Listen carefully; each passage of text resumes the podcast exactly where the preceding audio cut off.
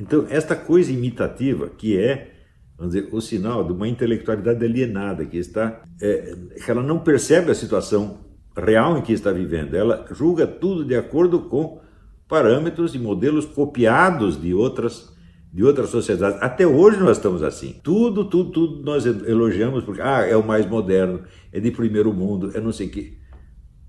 Isso não é um problema. Uma coisa ser de primeiro mundo não quer dizer que é melhor para mim.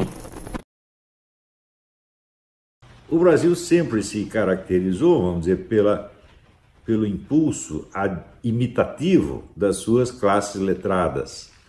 Vocês viram, por exemplo, se você comparar a abolição da escravatura nos Estados Unidos e no Brasil, o que aconteceu? Nos Estados Unidos houve um conflito entre a parte industrializada e a parte agrícola do país. A parte agrícola dependia é, bastante da, da, da escravidão e o pessoal do norte, que era mais tinha mais uma economia financeira, economia bancária altamente desenvolvida, economia se industrializando rapidamente.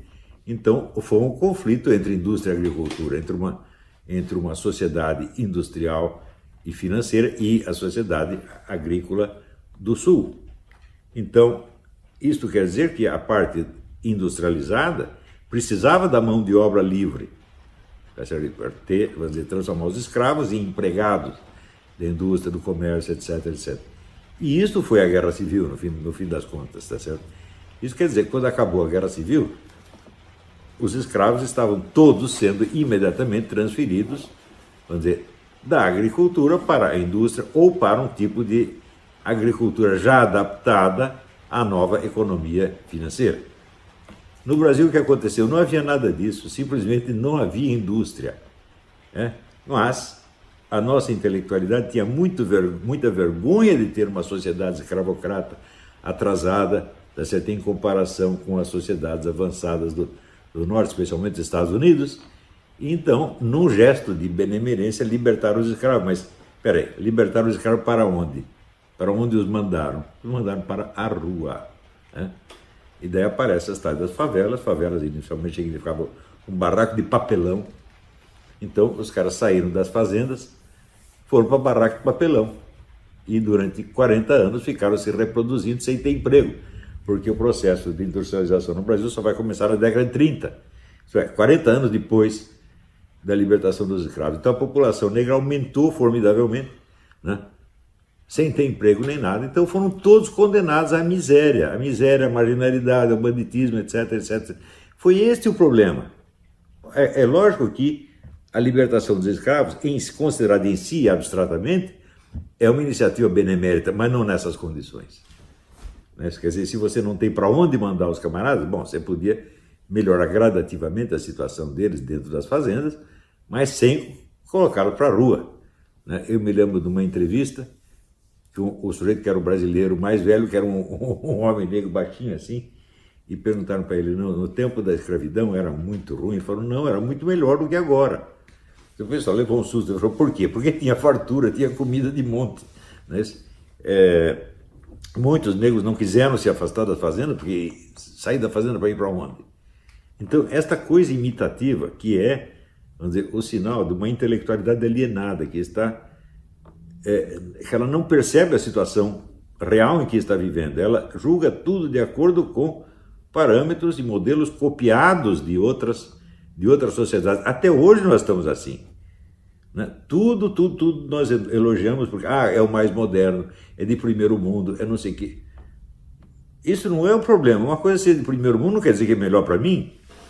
Você tem que julgar o melhor e o pior em função da sua situação real e não de ser de primeiro mundo ou de décimo quinto mundo. Isso não é. Vamos dizer, essas figuras de linguagem que expressam, vamos dizer, a ideia de progresso, de riqueza, etc., elas não correspondem a realidades. Né? Então, Ver, ontem eu perguntei para um cidadão assim: Você já viu algum país ficar rico comerciando com a China? E ele me respondeu: Não, mas a China é a economia que mais cresce no mundo, comerciando com ela nós vamos ficar ricos, vai acontecer isso assim. Ou seja, eu perguntei uma coisa histórica e ele me responde com uma imagem do futuro. O futuro que ele espera que aconteça. Mas olha, se isso pudesse acontecer, teria acontecido com os parceiros comerciais de da China, como Venezuela, Cuba, Angola, etc, etc. Algum desses países enriqueceu comerciando com a sua protetora China? Não, vai tudo para o buraco. E a mesma coisa, obviamente, vai acontecer no Brasil. Não façam conjecturas políticas baseadas em economia, gente. Isso é a maior estupidez que uma pessoa pode fazer. O modelo disso é o livro do Paul Kennedy, Ascensão e Queda das Grandes Potências, que cinco anos, 1985, cinco anos antes da queda da União Soviética, baseada na comparação entre os orçamentos militares e o progresso econômico das várias nações, concluía que os Estados Unidos iriam cair na década seguinte e a União Soviética subiria ao estatuto de potência dominante no mundo. Isto cinco anos antes da queda da União Soviética. Digo para vocês, toda e qualquer conjectura política estratégica baseada na economia é sempre errada. Sempre. É? Nunca nenhuma acertou. Nunca. Por um motivo muito simples. A coisa mais volátil numa sociedade é a economia. É? Você pode derrubar, você pode derrubar a economia do país com uma entrevista na televisão. Chega lá o George Soros e diz: olha, o banco tal vai falir. Pronto, no dia seguinte foi tudo para o buraco. Tá então, a economia, quanto mais ela depende do aspecto financeiro, e hoje depende quase 100%, mais volátil ela é.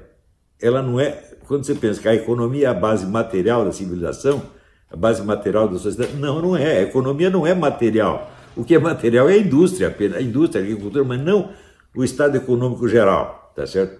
Então, o jeito que analisa, faz análise e projeções baseada nisso, vai sempre errar. É, uma coisa que eu acredito e que eu tenho repetido incessantemente é que a análise política do dia a dia é sempre errada. Sempre errada. Porque os fatos do dia a dia não dão para você o perfil das forças reais em jogo. Você, para saber quais são as forças que estão realmente em jogo, você precisa da passagem do tempo. Você precisa que essas forças se consolidem e se, vamos dizer, apareçam com, com, com nitidez. Esse papo, esse é um segredo. Então, veja, o que nós enfrentamos no Brasil não é uma crise política que possa ser resolvida com a eleição, nem com nenhuma, nenhuma iniciativa política. Eu digo isso desde o início. Nós temos que recivilizar o Brasil. Nós temos que refundar a civilização brasileira. Isso só pode ser feito por um grupo de intelectuais altamente preparados que não tenham objetivos políticos, pelo menos não tenham objetivos políticos para eles mesmos não queiram ser senadores, não queiram ser deputados, não queiram estar no governo, queiram cumprir a sua função, função de intelectuais, de professores, tá de criadores de uma cultura nacional. É, foi para isso que eu convoquei vocês. Não convoquei ninguém para ser assessor de, de, de ministro, nem para ser deputado, nem ser coisa nenhuma. Por outro lado, raciocinando politicamente, né, o que faltou justamente nos últimos dois anos foi aquilo que o Zé Dirceu, muito corretamente, chama de trabalho de base. Só que faz trabalho de base à esquerda, na direita o pessoal nem sabe o que é isso. O sujeito participa de uma, uma passeata, no dia seguinte ele já quer ser senador ou, ou coisa assim. Né? Então, o trabalho de base é a política anônima, a política da qual jamais você vai ouvir falar, a política que não vai aparecer, que só vai aparecer nos livros de história como, vamos dizer, uma força anônima, uma força constituída pela massa e pela ação da massa, onde não há nomes individuais brilhando. Né? Veja, os comunistas têm esse mérito, durante décadas e décadas se dedicam ao trabalho de base, dão a sua vida a isto, para obter um resultado que eles sabem que não vai ser alcançado na, sua, na duração das suas vidas. Quantos na direita têm este idealismo?